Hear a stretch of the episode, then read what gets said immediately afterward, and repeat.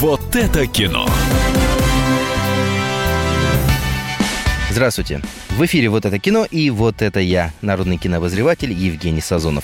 Слушайте меня и радио, и вы всегда будете в курсе, что посмотреть в кино с удовольствием.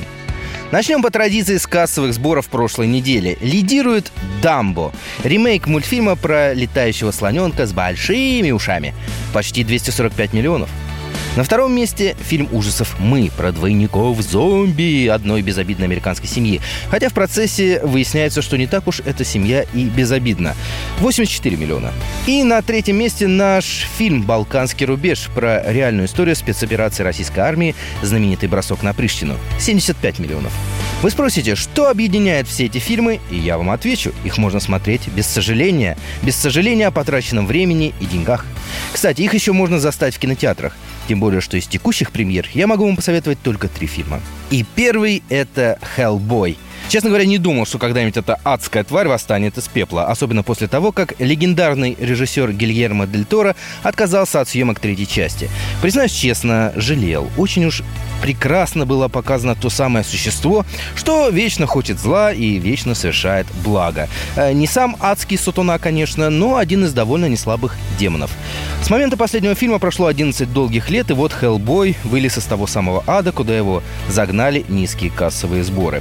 Перезапуском кинофраншизы занялся режиссер Нил Маршалл. Ну, не Тора, конечно, но и свадебным генералом его тоже не назовешь. За плечами у Нила несколько самых кровавых серий «Игры престолов» и со совсем страшный-престрашный фильм такой ужасов «Спуск», про девушек-спелеологов, наткнувшихся на подземных плотоядных мутантов.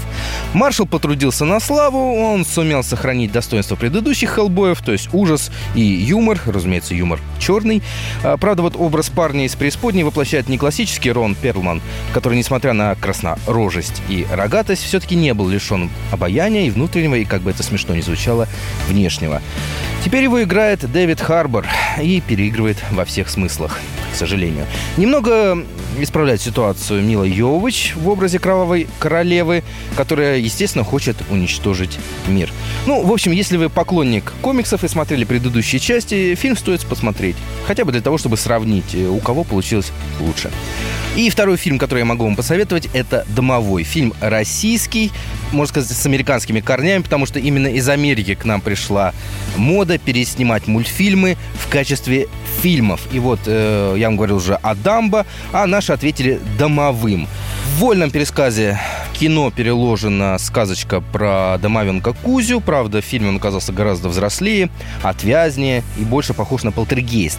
Но в итоге добро, как всегда, побеждает зло. А, тем более, что добро представляет у нас здесь великолепная, неотразимая Екатерина Гусева. Да, она вернулась на экран и в главной роли. Ну и третий фильм, который можно посмотреть, это «Апокалипсис сегодня». Да-да, я не оговорился. «Апокалипсис» будет именно сегодня. Он вернулся на большой экран. Это как бы, как сейчас модно говорить, режиссерская версия, то есть версия э, с большим количеством кадров, она увеличена на полчаса. Э, редко сейчас можно посмотреть классику на большом экране. Это вот один из тот редких случаев, когда наконец-то это можно сделать. Э, но, конечно, с девушкой на этот фильм не пойдешь.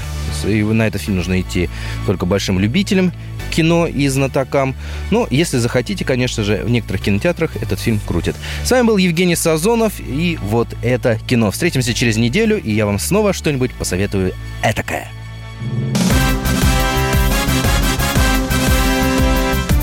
Вот это кино! Товарищ адвокат! Адвокат! Спокойно, спокойно. Народного адвоката Леонида Альшанского хватит на всех.